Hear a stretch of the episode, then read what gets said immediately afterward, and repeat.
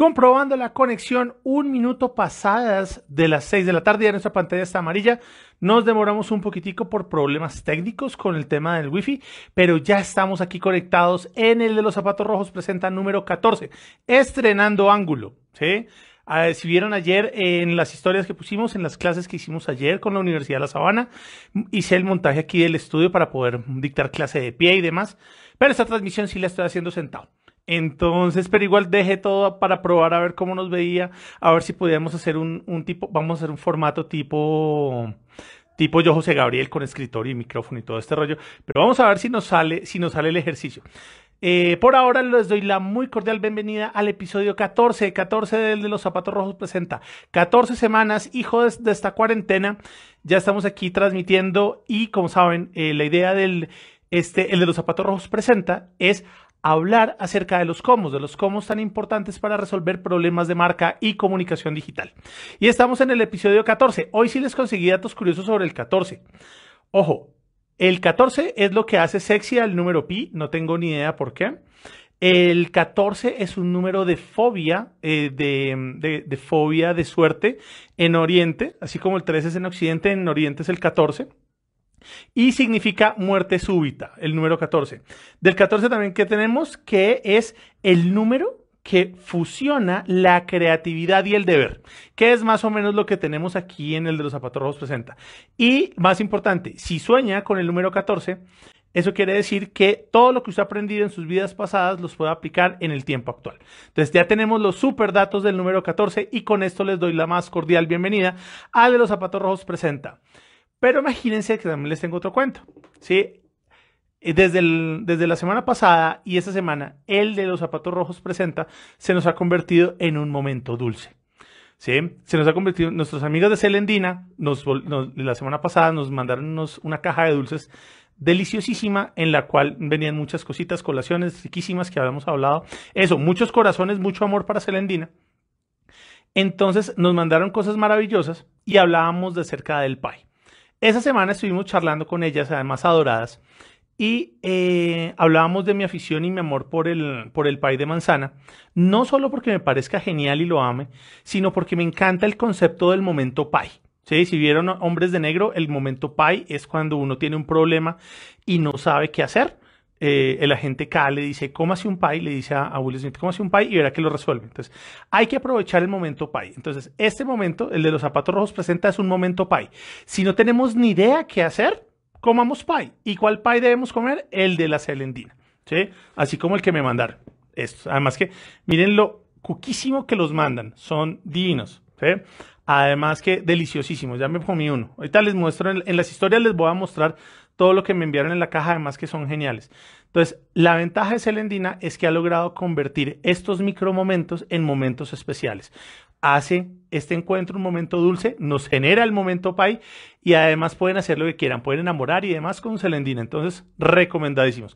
Ahí les dejo en las historias el link para que lo sigan y prueben estas, estas delicias. Y bueno, no sin más, vámonos con nuestro, nuestro, vámonos con nuestra invitada, con nuestra invitada del día de hoy que nos va a hablar sobre los datos. Entonces vamos a hacerle la invitación, además que ya me está pidiendo pista, hacerle la invitación a nuestra queridísima invitada del día de hoy. Su merced, qué gusto tenerla aquí conectada. ¿Cómo me le va? Qué gusto, ¿cómo vamos? Muy bien, muy bien. Feliz de tenerla aquí en, este espacio. ¿Cómo vamos? Muy bien, muy bien. ¿Y tú cómo has estado? Pues bien, muy feliz porque me hacen, me hacen muy dulce este momento, además de contar con su presencia, con la maravilla de Celendina que hace que, estemos aquí compartiendo cosas maravillosas. Bueno, ah, su merced, ¿en qué anda? ¿Qué me cuenta de su merced? ¿Cómo va todo?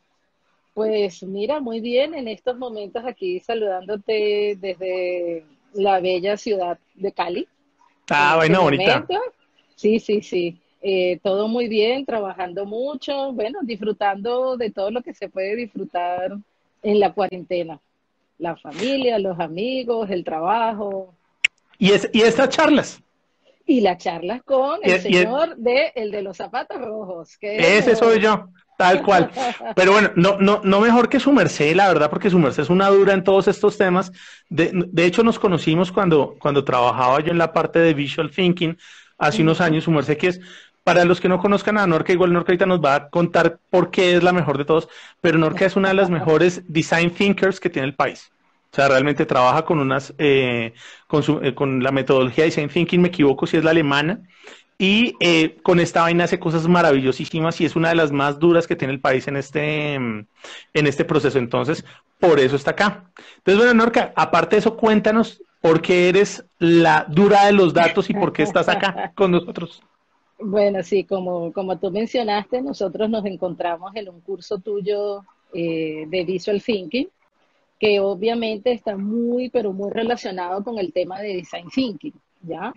Y eh, pues lo que viene sucediendo es que pues todo está cambiando, eh, ya venía cambiando, ahora pues evidentemente en este momento ha cambiado mucho más, pero eh, lo que se va requiriendo son nuevas estrategias, nuevas, nuevas metodologías, nuevas formas de, abordar los problemas que eh, enfrentan las empresas en, la elaboración de sus productos, en la, resolución de problemas, etcétera.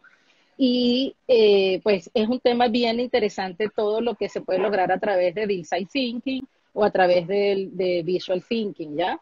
Eh, y ese fue, pues, digamos, este, el, motivo que me llevó al curso donde estuve contigo, que fue sumamente extraordinario, curso que recomiendo para todas las personas que están aquí. Todos los cursos con el de los zapatos rojos son extraordinarios. de hecho, tenemos que volverlo a hacer. Hace rato no lo hago. El tema del, del, del, visual thinking toca retomarlo. Oiga, muy buena vaina, buena, buena cosa.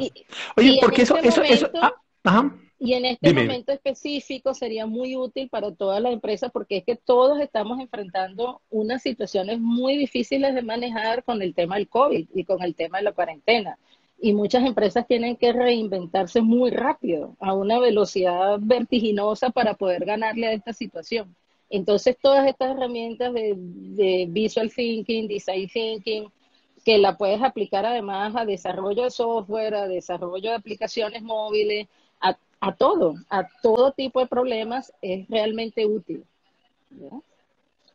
Súper. Pero mira que me, me, haces caer en cuenta una pregunta que no estaba en el libreto, pero eh, que me, gusta, me gusta porque eh, mucha gente no ve la relación entre el visual thinking y el design thinking, ¿no? O sea, todavía estamos pensando que el visual thinking es simplemente hacer garabatos, hacer muñequitos, hacer caricaturas los lunes, eh, que hace, hacer todo esto, pero no le ven la aplicabilidad de la visualización, no solo al tema de los datos como lo vamos a tomar ahora, sino a la visualización de todas estas etapas del, del design thinking. ¿Cómo lo ves tú?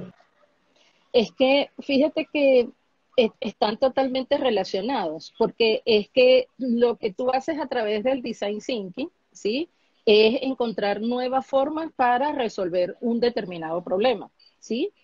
Pero todos sabemos que es mucho más impactante una imagen que escribir mis palabras, ¿sí? Entonces, a través de, cuando tú enlazas estas dos cosas, tú puedes obtener soluciones que gráficamente ya tú vas a ver si aplican o no a lo que tú estás queriendo lograr, ¿sí? Tú inmediatamente puedes ver el impacto de eso sobre ese tema que tú estás queriendo resolver. Entonces son dos cosas que se complementan, pero de manera maravillosa. Y además, una cosa que yo aprendí en tu curso, por cierto, es que no necesitas ser un dibujante profesional. No requiere que seas un dibujante eh, de mil por ciento, porque no se trata de hacer unos dibujos perfectos. ¿sí? Se, trata de ir plasmando y de, ir buscando soluciones. Y eso es justamente lo que hace el design thinking. Es un proceso de iteración donde tú vas buscando soluciones y donde vas eh, tratando de ver cuál camino es más idóneo y donde no hay caminos malos ni caminos buenos. Hay unos que son más factibles, otros menos factibles, unos más rápidos, unos menos rápidos. Entonces, por eso no necesitas que seas un dibujante profesional para poder eh, aplicar Visual Thinking, por ejemplo, a, resolver un determinado problema. Claro. Y mira que eh, eh, en ese orden, a mí me llama mucho la atención lo que tu trabajo y que me gustaría que nos comentaras un poquito. Mientras nos dan tanto amor, mira que están, estás votando, le están votando corazones. Eso, démosle muchísimo amor a Norga, muchísimo amor a Norga. Eso, me encanta que, que le demos tanto amor. Entonces, mire, eso me encanta. Miren que veíamos con Norga alguna vez que tú tienes una gran ventaja o una gran especialidad y quiero que nos profundices un poquito en eso, porque tú haces design thinking y aplicas el visual thinking y todas estas cosas que supuestamente son del lado de los que no somos idóneos en tecnología para hacer cosas pesadas, ¿no? O sea, tú lo utilizas para crear tecnología, para crear software, para sacarle verdades a los datos. Cuéntanos un poquito de qué es lo que tú haces. Claro, mira, eh, yo trabajo con todos los temas de tecnología, ¿sí? Eh, específicamente me ha tocado trabajar con un software de una empresa alemana ampliamente conocido, no estoy haciendo publicidad gratuita, pero pues con eso trabajo, eh, con el software de SAP, que es una empresa alemana, es un software que tiene muchos años en el mercado, ¿sí? Eh, pero justamente esta empresa alemana es una empresa que ha sabido leer lo que viene pasando en el mundo, y ha sabido leer cómo ha ido cambiando la tecnología, ¿sí?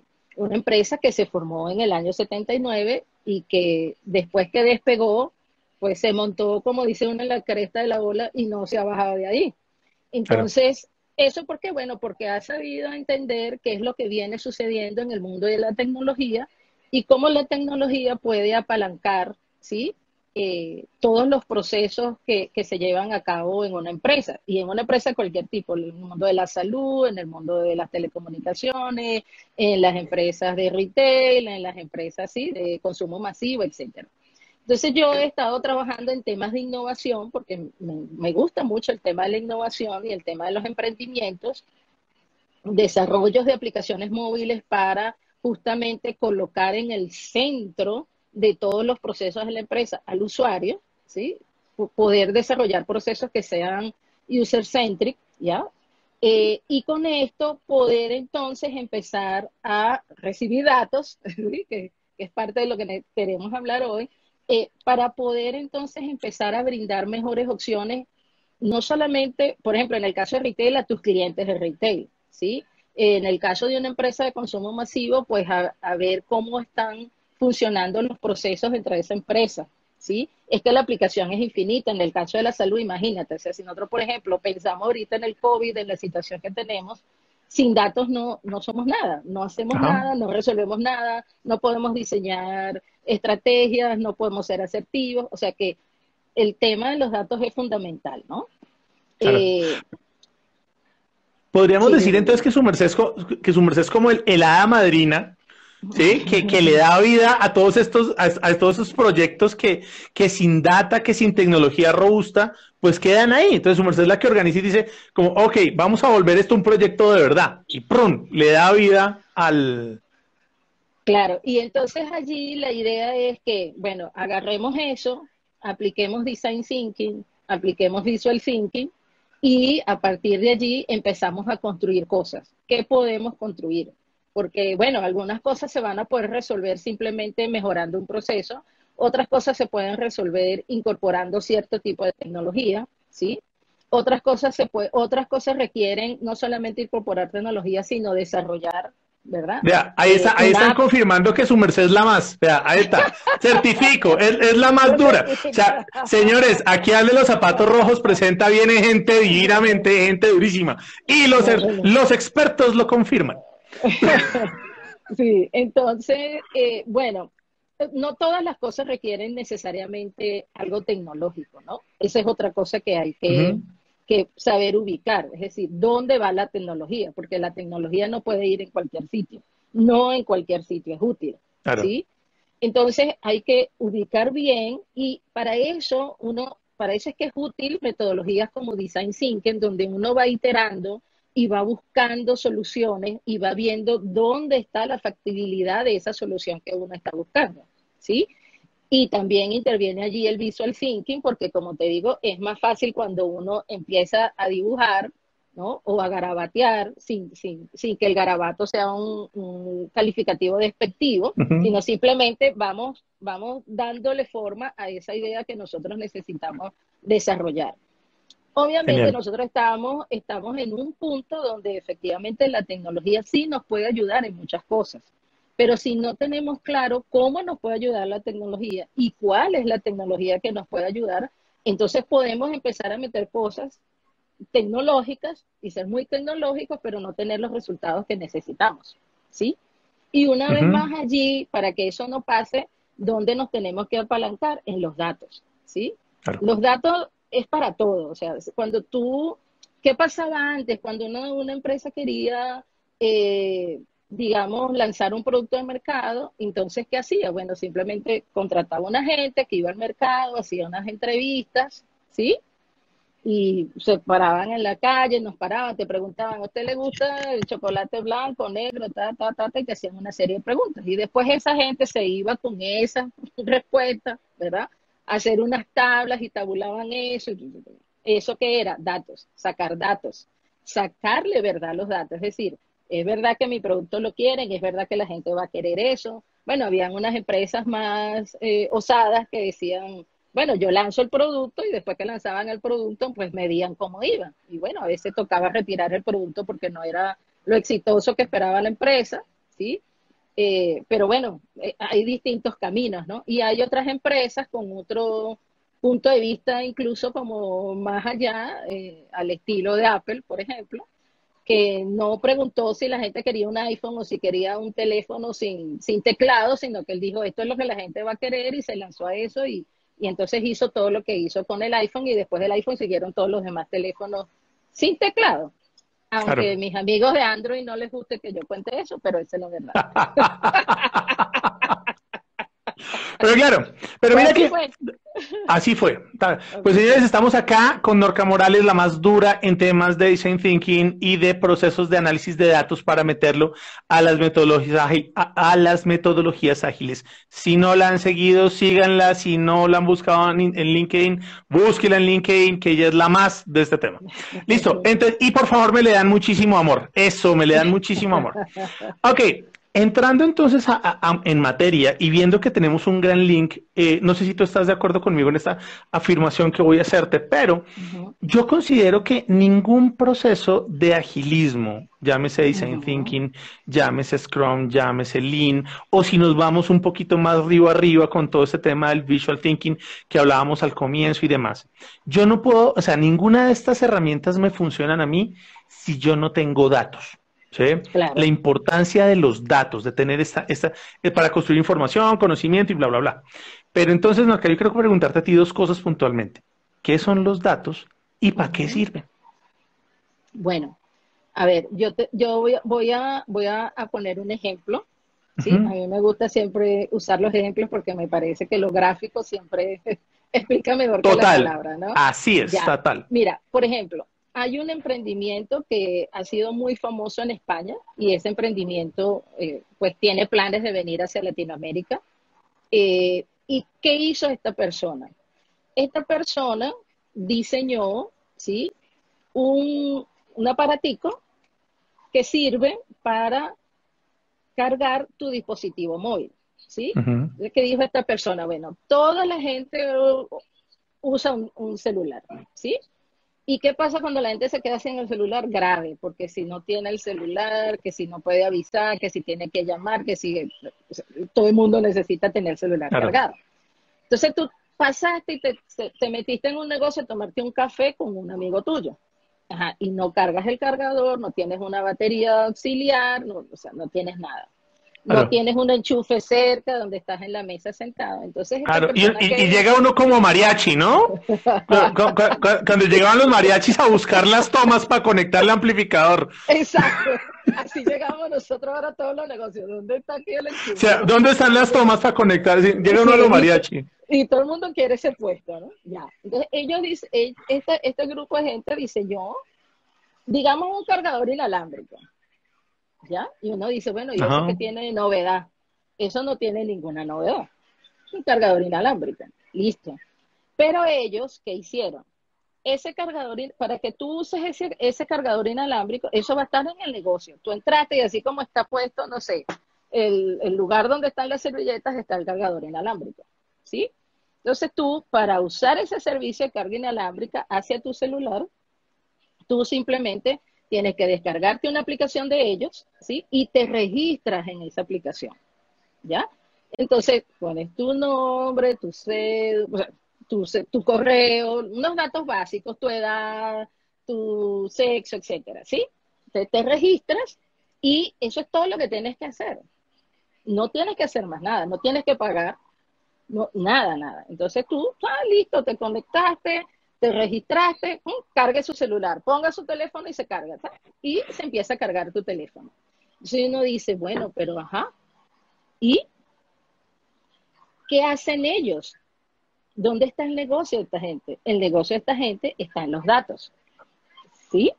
Entonces, ¿ellos qué hacen? Bueno, ellos le dicen al negocio, mire, aquí usted tiene aquí tantas personas, vienen aquí de tal edad a tal edad, de este sexo, de esta ubicación, con qué frecuencia puede venir la persona, ¿sí?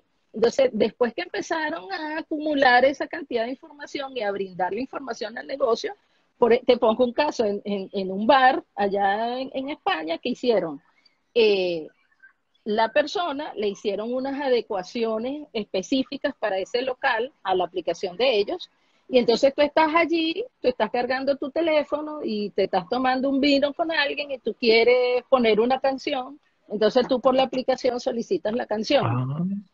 Entonces, el que está en el negocio ya, ah, mira, fulano quiere esta canción y pone la canción y tú te sientes, oh, me acaban de poner mi canción. Pero ya después saben que cuántas veces vienes al negocio, eh, qué pides cada vez que vienes, o sea, ¿sí? ¿Qué es eso? Datos. ¿Sí? Y por supuesto, si yo tengo 10% de batería y estoy con un amigo, me voy a tomar un vino y tengo solo 10% de batería en mi celular, yo digo, ¿a qué lugar voy? A ese, porque ahí yo ah, voy a tiene. Claro. y no me importa, porque yo digo que yo no estoy dando información, yo lo que estoy dando es mi, mi, sí, yo me registro con mi correo y ya, y listo, y no estoy pagando nada y no tengo que llevar mi celular ya a la barra, decirle, señor, señor, por favor, usted me pone ahí el celular, lo vigila, que no se lo lleve, no, nada de eso. Tú tienes tu celular ahí, pero esa persona está recolectando información de ti y su negocio no es contigo, su negocio es con el local, ¿ya? Pero el local te puede brindar a ti un mejor servicio, porque finalmente al local lo que le interesa es atenderte bien, que tú te sientas bien atendido, que la música que tú quieres escuchar la puedas escuchar, que si tú necesitas cargar tu celular lo puedas cargar. O sea, que tú te sientas ahí como en tu casa. Entonces, los datos que tú recopilas y que esta, este local puede usar, le sirven para poder crear todas las condiciones que hagan que tú te sientas que estás en tu casa, que estás en un lugar donde tú importas, donde no es que entró el número 1500 ahí y no importa si se fue, no se fue, si comió o no comió, si bebió o no bebió. ¿Ya? Y todo es datos. ¿Qué hace Waze? Datos. ¿Cómo funciona Waze? Cuando una persona dice, ah, mira, aquí hay un accidente o aquí pasó algo para alertar a todos los demás, esos son datos. ¿Sí? Entonces, en el caso de Waze, una comunidad de personas que van aportando datos, ¿sí? Y esa aplicación le sirve a todo el mundo. Y finalmente, todo, todo se mueve como con datos en el mundo de retail. ¿Cómo haces tú ahora, por ejemplo, las empresas de retail tienen, pero una cosa, un reto grandísimo y fundamental. ¿Cómo mantengo a mi cliente pegado de mí? ¿Cómo hago que mi cliente siga siendo fiel a mi marca?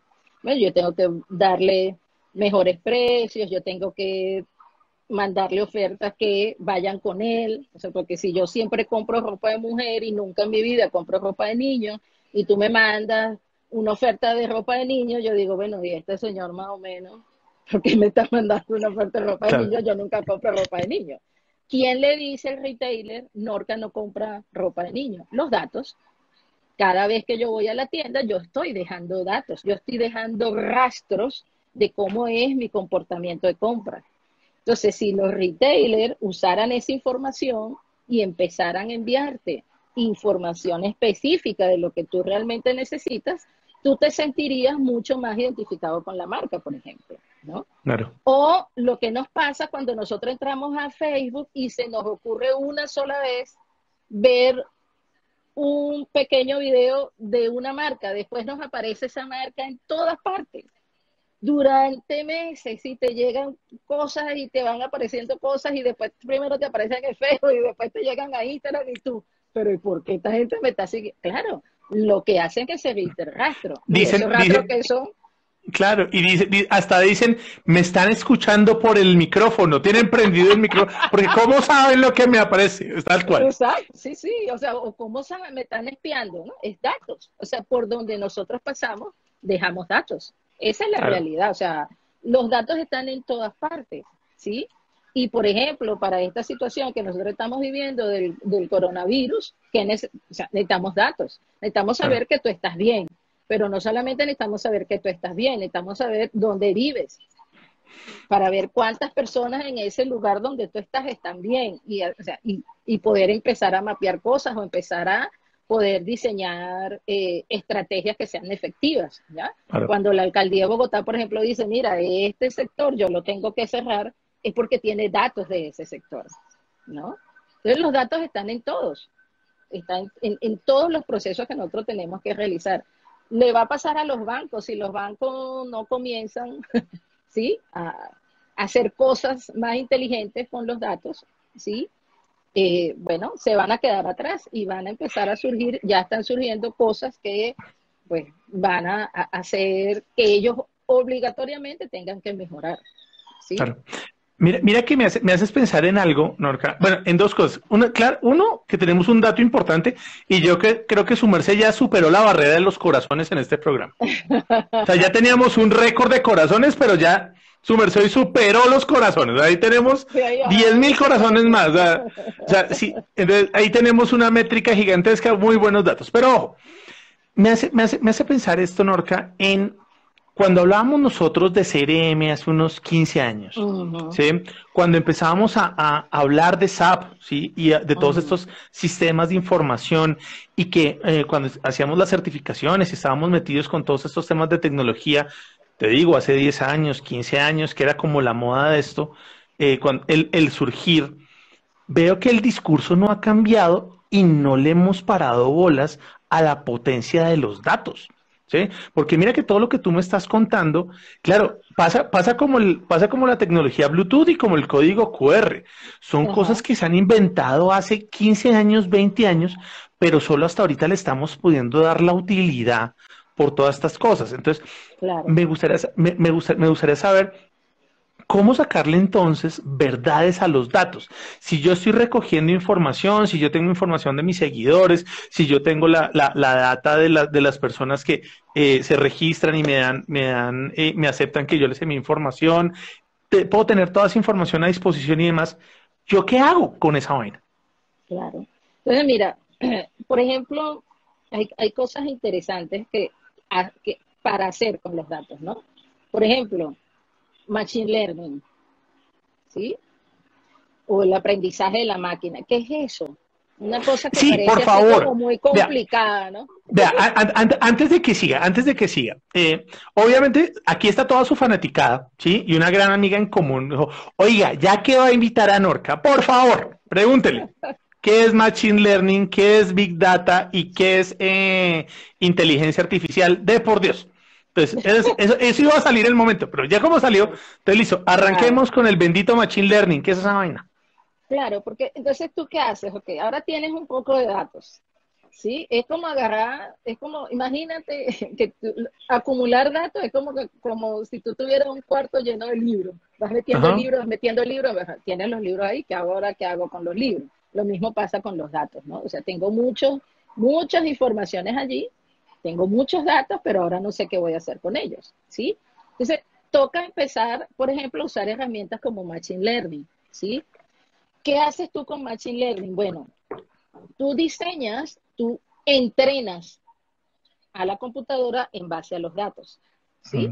es un entrenamiento que se hace a través de ciertos lenguajes de programación y tú le vas, le vas enseñando entre comillas, a la máquina, pues finalmente es como un algoritmo, un programa, tú le vas enseñando a la máquina cómo ¿qué información pues, va a sacar de esos datos que tú tienes allí? ¿Sí? Entonces tú comienzas ese proceso de entrenamiento, ¿ya? ¿Y cómo se hace ese entrenamiento? Bueno, tú le vas dando datos a ese, a ese algoritmo, a ese proceso, tú, tú, tú, tú, tú, le empiezas a inyectar información y él ¿Cómo es que, cómo es que se le ponen los datos? ¿Cómo es que se le ponen los datos? y entonces él, ¿verdad? Se va, va aprendiendo de eso. Entonces, ¿qué cosas puede aprender? Bueno, depende para que tú lo entrenes, porque esto es como todo, ¿no? Entonces, si tú lo vas a entrenar, tú le tienes que decir para qué te estoy entrenando. Entonces, por ejemplo, ¿qué puedo hacer yo con Machine Learning? Yo tengo una persona, eh, yo tengo los datos de un cliente sobre su factura, ¿sí?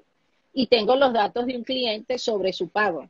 Yo puedo entrenar a ese proceso para que me haga reconciliación de eso de manera automática y me vaya conciliando cosas y me vaya encontrando errores, ¿sí? Que antes alguien tenía que sentarse a revisar y si yo entreno, ¿ya?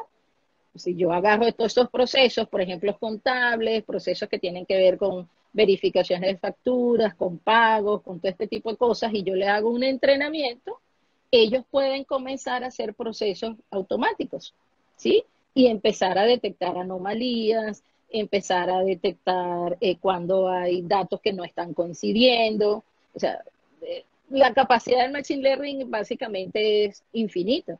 Tú puedes usar eh, Machine Learning para tratar de, por ejemplo, determinar, ¿cómo se llama esto? Eh, fraudes, ¿sí? Eh, o sea, es prácticamente un mundo abierto para todo el mundo. ¿Qué hace falta? Bueno, que tú tengas claro para qué quieres entrenar esos datos. Es decir, yo voy a, voy a agarrar este conjunto de datos y lo voy a entrenar para que me ayude a detectar tal situación, ¿sí? Entonces, como, la, como, como el análisis original lo tienes tú, o sea, tu persona, entonces tú con un programador diseñas cómo va a ser ese entrenamiento de los datos, ese proceso, y mientras más datos tú le des, obviamente él aprende mejor. ¿Ya?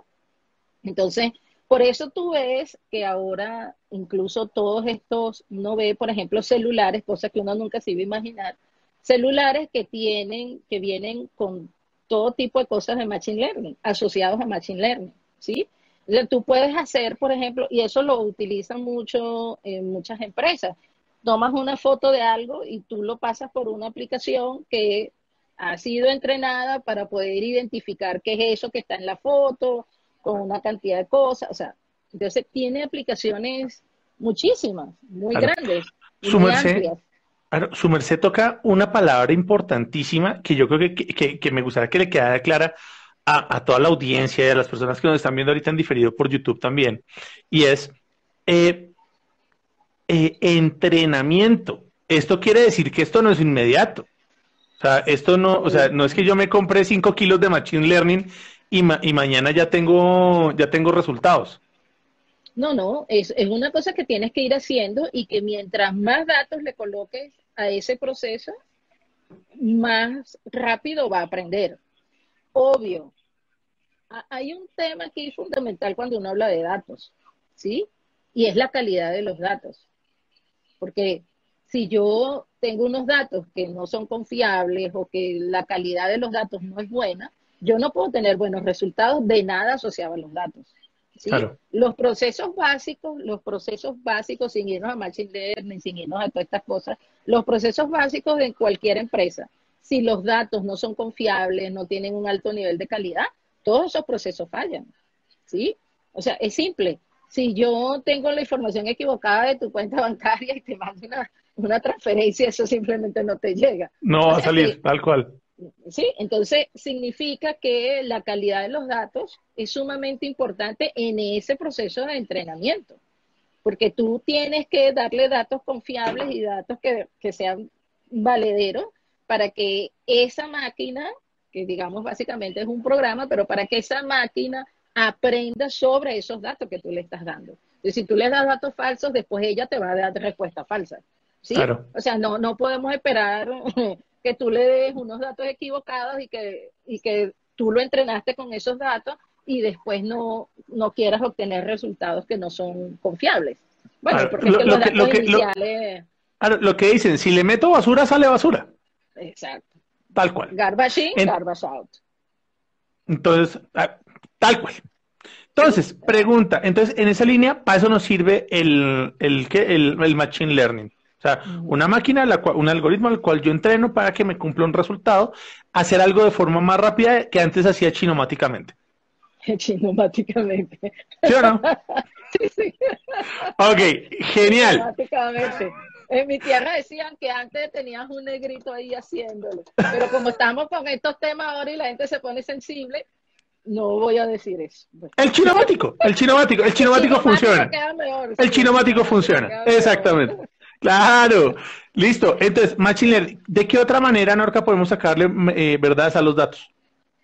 Bueno, eh, la otra cosa es que eh, tú necesitas comenzar a hacer que, por ejemplo, en el caso de una empresa, que tus empleados dejen de ser estos empleados que van nada más a transcribir datos y empiecen a analizar datos, ¿sí? Y empiecen a mm. sacar resultados de esos datos. O sea, si yo soy vendedor, ya yo no necesito estar registrando venta. Eso no debería ser un vendedor. En mi casa, en mi casa decían los que machacan papel. En las, en las, en las máquinas de... O sea, no, no necesitamos gente que machaque papel. Ya no necesitamos gente que machaque papel, porque además ahora o sea, hay muchas maneras de que el vendedor pase 10% machacando papel y 90% dedicándose a lo que necesita hacer. ¿Sí? Que en este caso. Echándole cabeza. Es, claro, revisando. ¿Qué está porque es que, porque es que no sé, no sé si tú, si, si tú, si tú te alineas conmigo en esto, y es en muchos bancos particularmente, en muchas compañías, hay mucho analista. ¿sí? O sea, hay, hay, hay, hay, planas de analistas, pero lo que no hacen los analistas es analizar información. Lo que hacen es armar presentaciones, son perfectos, son, son geniales haciendo presentaciones en PowerPoint y haciendo Exceles, pero no analizan la información. Claro, claro, porque además no tienen tiempo para analizar la información. O sea, entre que tengo que llenar todas las tú, ponte a pensar todas las planillas que uno llena cuando uno va al banco, que las tiene que llenar además de manera manual. Claro. ¿Sí? O sea, en esta época. A mí, ahora que tú hablas de los bancos, el, antes de que llegara la cuarentena, antes de que llegara el coronavirus, recuerdo haber entrado a un banco y había una especie de pancarta, ¿sí?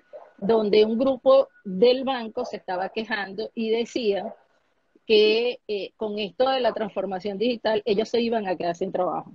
Ok. Entonces, ¿qué? O sea, ¿qué, iba a pasar con sus puestos de trabajo?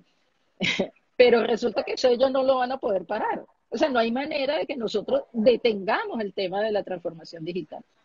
¿Sí? Entonces no es que me voy a quedar sin trabajo, es qué voy a hacer yo ahora. Bueno, por ejemplo, ahora puedo hacer análisis que antes no podía hacer.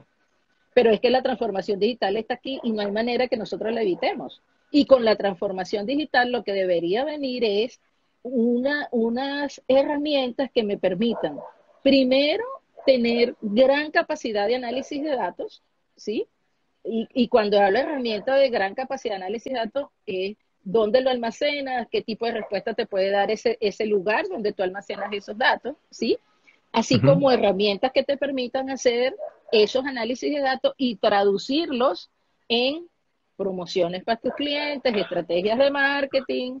Eh, una, una pregunta en eso, traduciéndolo a verdades en Norca, y es, listo, una persona, un analista, ¿sí? que antes se sentaba a hacer su Excel, a hacer sus macros, o hacer sus macros, o hacer sus macros, ¿sí? En Excel y cuadraba, o solamente hacía sus macros y sacaba sus información y, y, y pegaba en la PPT eh, ¿qué es analizar datos? O sea, para una persona que se sienta y se tiene sus dos pantallas o su pantalla, ¿qué es analizar datos o qué conecta o qué es lo que tiene que hacer? Pues depende cuál, en qué área estás, ¿no? O sea, por ejemplo, fácil. Yo, yo siempre hablo del mundo del retail porque ahorita además trabajo en el mundo del retail y además el mundo del retail es apasionante. Hay muchísimas cosas que hacer en retail. Pero lo que hablábamos hace un momento, es decir, ¿cómo hago yo para que Norca me siga comprando a mí y no le compre a otro? No, es no, es solamente un tema de precio, porque a veces las empresas creen que es solo un tema de precio. No, no es solamente precio. A veces, dependiendo, por supuesto, de la situación en que uno esté, uno, uno, claro que toma en cuenta el precio, pero el precio no es el único factor. Porque si yo, por ejemplo, tú tienes una tienda de zapatos, yo voy a comprarte un zapato a ti porque tú lo vendes más barato, pero después yo tengo un problema con el zapato, lo tengo que cambiar. Y resulta que cuando yo te voy a buscar a ti para cambiar el zapato, yo tengo que hacer 15 llamadas, mandar 20 correos, pelear con la mitad del, del, de tu call center para que me atiendan, etcétera, etcétera. ¿De qué sirvió que el zapato sea más barato? Pero eso, pero, ¿eso en dónde pasa? Eso en Colombia no, eh, eso en Colombia no pasa.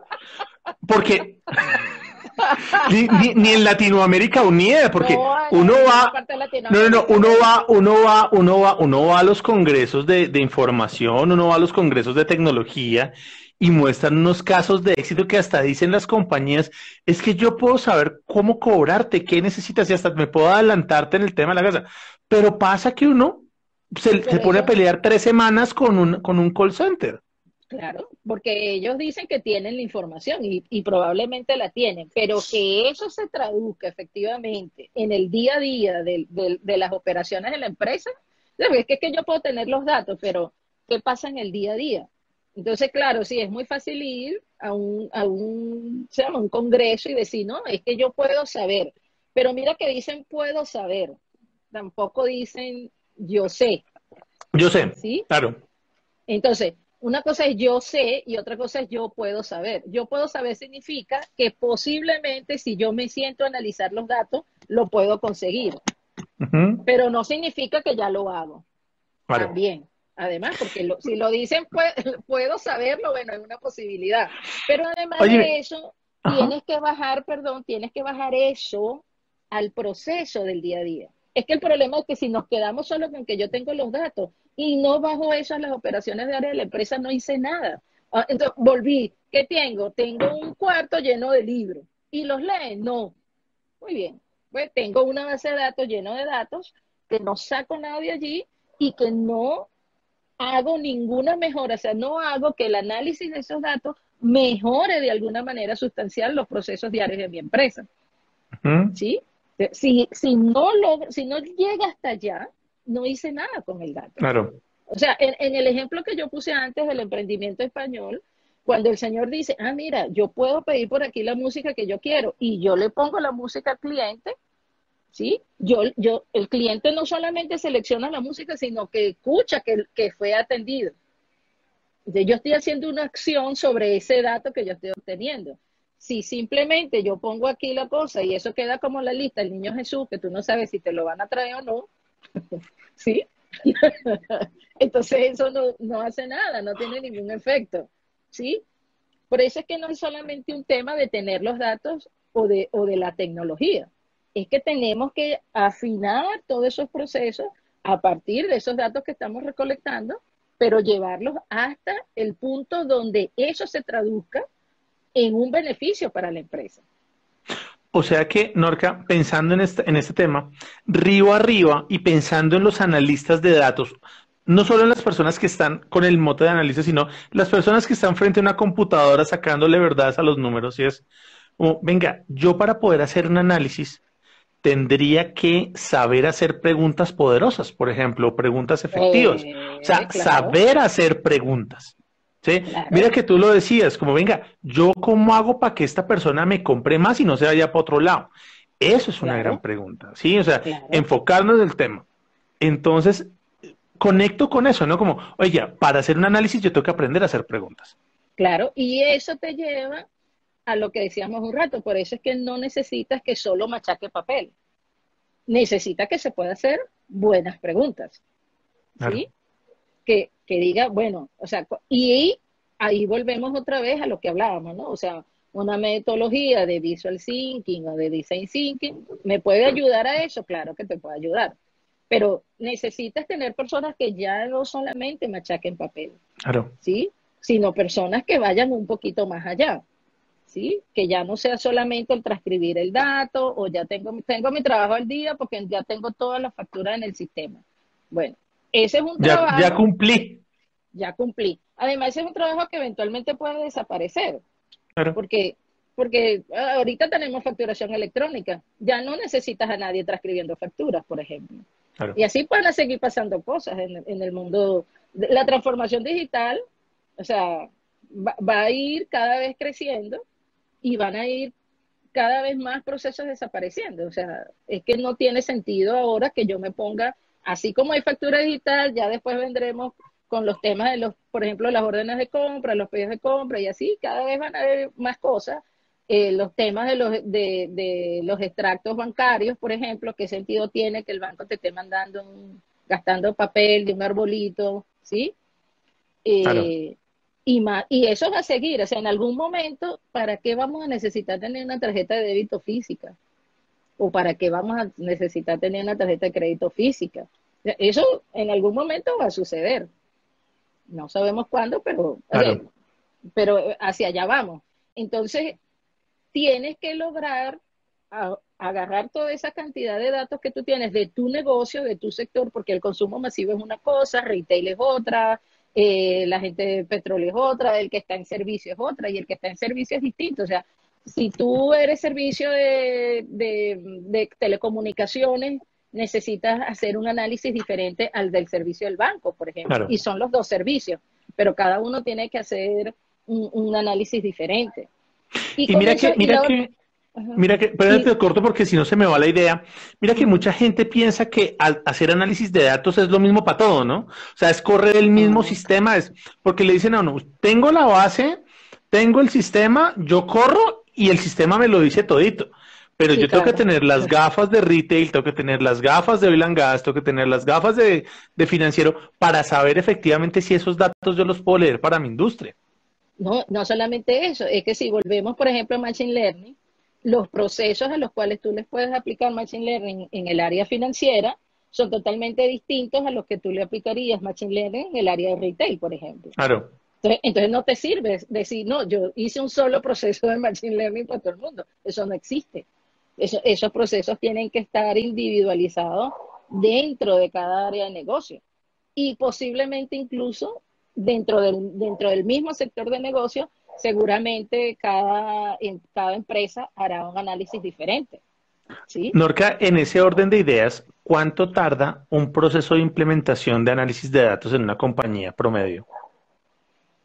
Pues depende en qué estado esté la compañía. O sea, por ejemplo, arrancando de cero, o sea, si, si ah, yo... Si, es, que si está, es, que, es que si está de cero, eh, o sea, primero tienes que tener un buen eh, un buen sistema, ¿sí? Que soporte eso. O sea, necesitas un ERP, ¿sí? Un ERP bueno, robusto, que soporte lo que tú vas a hacer más allá. O sea, no, no te sirve tener todos los datos en Excel, por ejemplo. ¿no? Yo tengo Alexa, el, invitado que tuvimos la semana pasada, decía, si es SAP, es una maravilla para el comercio electrónico. yo no tengo problema. De hecho, de hecho, de hecho, de hecho, saludo a Sanabria que me la montó esta semana que parecía un controlador aéreo con mis, con, con mis audífonos. Entonces, sí, entonces eh, claro, pero, ¿por qué te hago la pregunta? Porque es que cuando tú me vas diciendo todo esto, o sea, esto suena a tiempo, o sea, esto no suena a que yo voy a tener resultados en tres meses o en seis meses. O sea, esto, claro, hay que, si no lo estoy haciendo, hay que apurarse a hacerlo y hay que desarrollarlo y hay que montarse para tener lo más rápido posible datos para, para poder tomar decisiones pero si no lo estoy haciendo, o sea, me estoy quedando aún mucho más.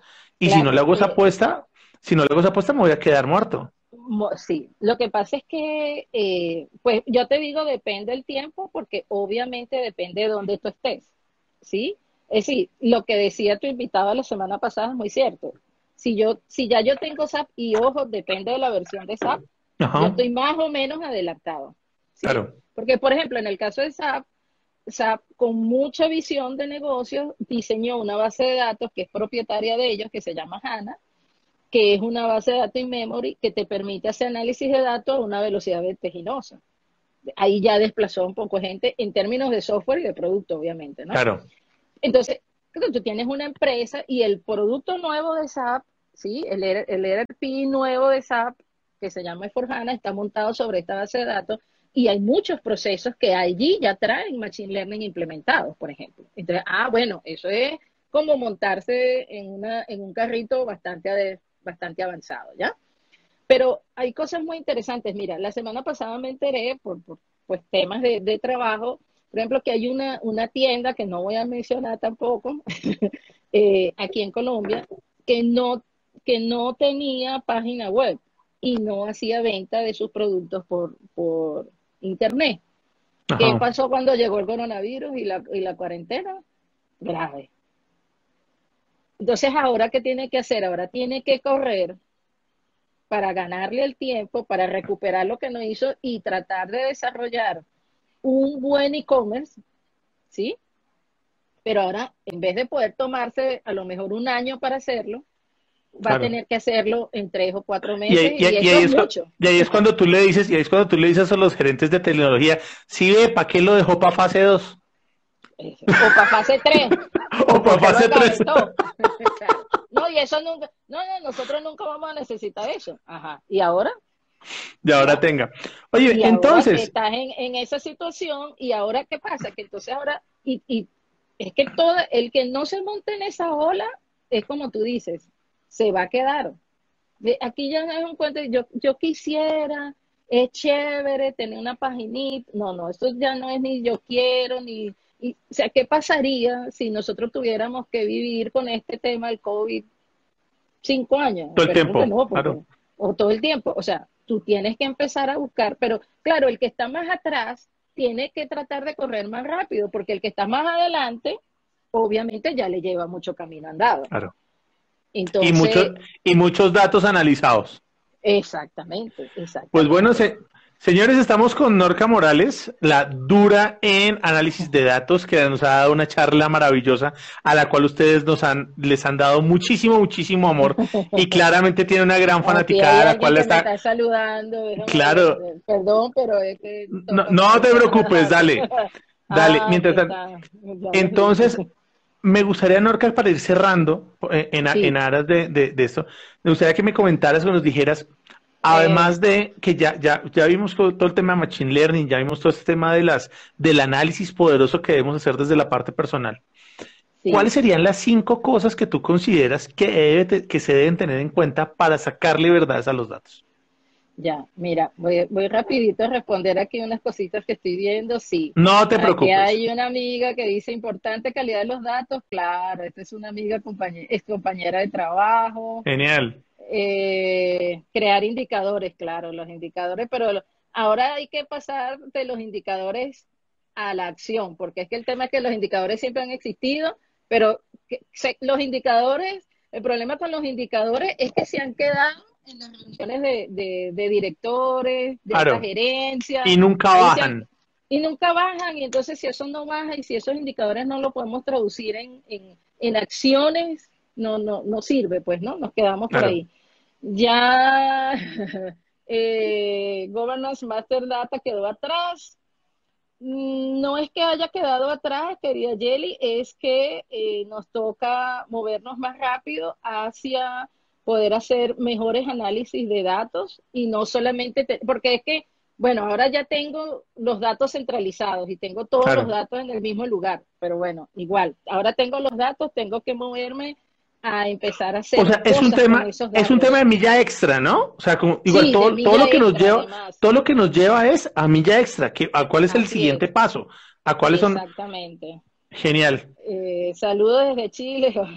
Hola, ¿cómo estás? Saludos, Guille. Gracias por conectarse, Javi. Por ahí está mi hermana también. Genial. Eso, has, traído tú una gran fanaticada hoy. Bueno, mis cinco no tips. que tenía tanto, tenía tanto ah, voy a seguir que va, ah, su merced la, sacaría del estadio con un con un live de datos. Eso sí, te lo puedo asegurar. Bueno, su merced, cuénteme. No, no, me, no, me, no, me enmochile, no me enmochile mis ah, cinco tips. Sí, los cinco tips. no, no, no. Hay que, obviamente, pues, eh, primero, hay que necesitas una, un software robusto, ¿sí? Si no lo tienes, pues tienes que, tienes que moverte hacia allá, ¿no? Ok. a juro, no, no, no hay manera.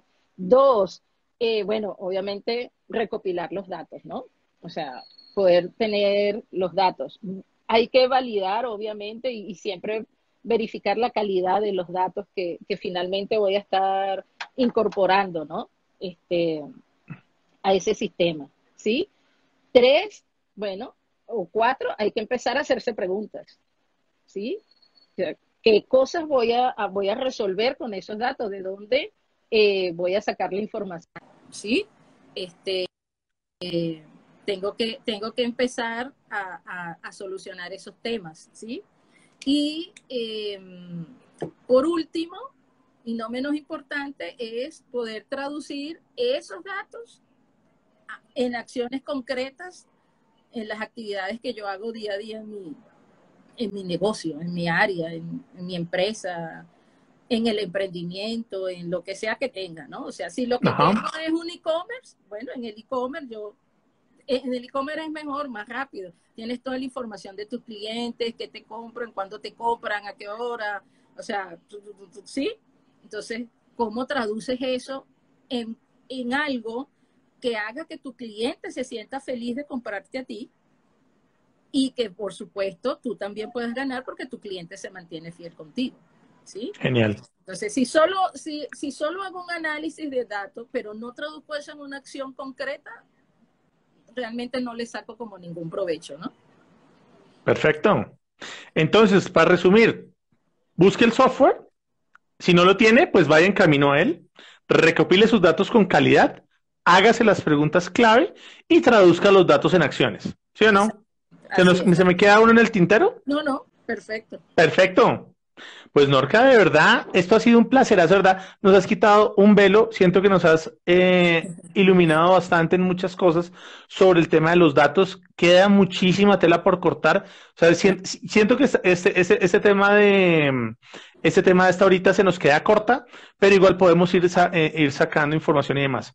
Norca, ¿dónde te consiguen? Si quieren hacerte preguntas, quieren profundizar en estos temas de datos, ¿dónde te consiguen? Eh, me consiguen en LinkedIn, Norca Valentina Morales Beitía, ahí me consiguen. Eh, en mi cuenta de Instagram eh, me pueden contactar, me solicitan que los agregue, yo con todo gusto los agrego. y podemos... Sí, por favor la siguen, por favor la siguen y le dan y le hacen preguntas. Sí, sí, sí, sí, con todo gusto lo podemos conversar de esos temas, de temas de, de transformación digital, desarrollo de innovación para las empresas, cómo, cómo hacemos innovaciones en los procesos de la empresa, desarrollo de aplicaciones móviles, design thinking, obviamente. Eh, sí, por allí me consiguen y eh, próximamente voy a estar por allí lanzando una cosa que estoy cocinando de SAP, por cierto. No, nos avisas y aquí le damos muchísima, muchísimo bombo. Bueno, Norca, verdad, muchísimas gracias por, por, por, tu espacio, por compartir conocimiento. Gracias a todos ustedes por estar conectados, por seguirnos en arroba de los zapatos rojos. Eh, si están viendo en diferido por, por YouTube, no olviden suscribirse al canal y comentar aquí abajo si tienen preguntas, dudas, aclaraciones, comentarios. Muchísimas gracias a Pelican Latino y a Digital Box por este espacio. Muchísimas gracias a Celendina por hacernos este espacio tan dulce y muchas gracias a nuestra invitada por estar con nosotros. Muchas gracias, de verdad. Gracias a ti un gusto por la invitación, de verdad súper súper honrada de que me hayas invitado a conversar contigo. Eh, para la gente que no te conoce mucho, yo sí voy a decir que es una persona extraordinaria, los cursos son maravillosos. O sea, todo lo que ustedes vean de, eh, el de los zapatos rojos es una cosa buenísima, no se lo pierdan. Eh, él hace muchos trabajos con las universidades aquí en Colombia, un trabajo maravilloso porque yo siento que eso es la base para que el futuro pueda ser mejor. Así que yo se los recomiendo, por favor no dejen de seguirlo. Muchísimas gracias, muchísimas gracias por la cuña Norca, de verdad. Un abrazo muy grande, saludos en Cali a todos por allá y un gusto a todos ustedes y nos estaremos viendo en una próxima oportunidad. Que estén muy bien, gracias. Chao, chao. Chao. Chao.